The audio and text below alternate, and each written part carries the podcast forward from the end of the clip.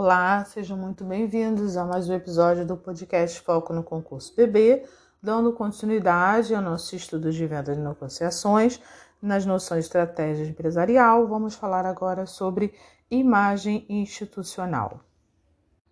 A imagem institucional é formada pelo conjunto de ações que formam a reputação da empresa.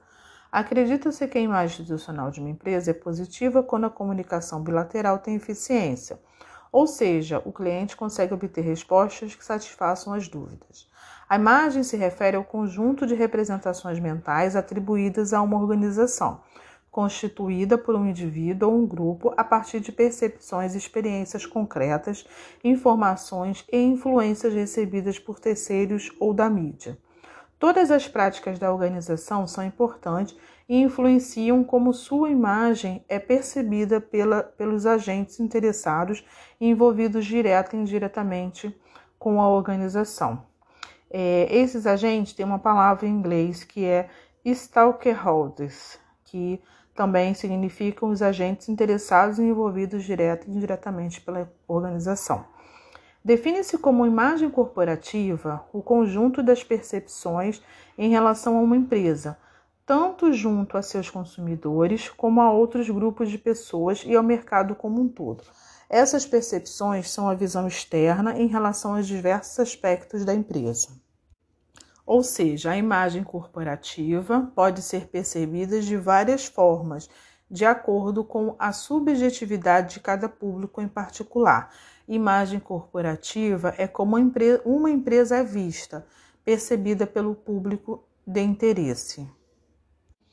Dentro dessa imagem, nós temos a comunicação empresarial, tá? É, durante muitos anos, a comunicação empresarial clássica se segmentou em três conjuntos de esforços: comunicação de marketing, que é para cuidar da marca, dos produtos e serviços voltado para clientes e consumidores, comunicação institucional, que se refere à empresa e é voltada para formadores de opinião e a opinião da sociedade em geral, e comunicação interna, voltada para funcionários e seus familiares. Esse tipo de trabalho é ainda muito encontrado no mercado e faz com que a empresa tenha processos internos diferentes para cada segmento acima citado.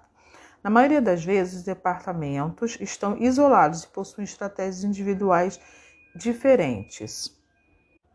Para o melhor desempenho de comunicação de uma organização, é fundamental que se aplique o Processo Único de Comunicação Empresarial, PUC, PUC este integra todas as funções e departamentos voltados à comunicação, como marketing, venda, recursos humanos, relações públicas, advogados, serviço de atendimento ao cliente, telemarketing, agência de publicidade, entre outros, e faz com que todos trabalhem sobre o mesmo processo de comunicação.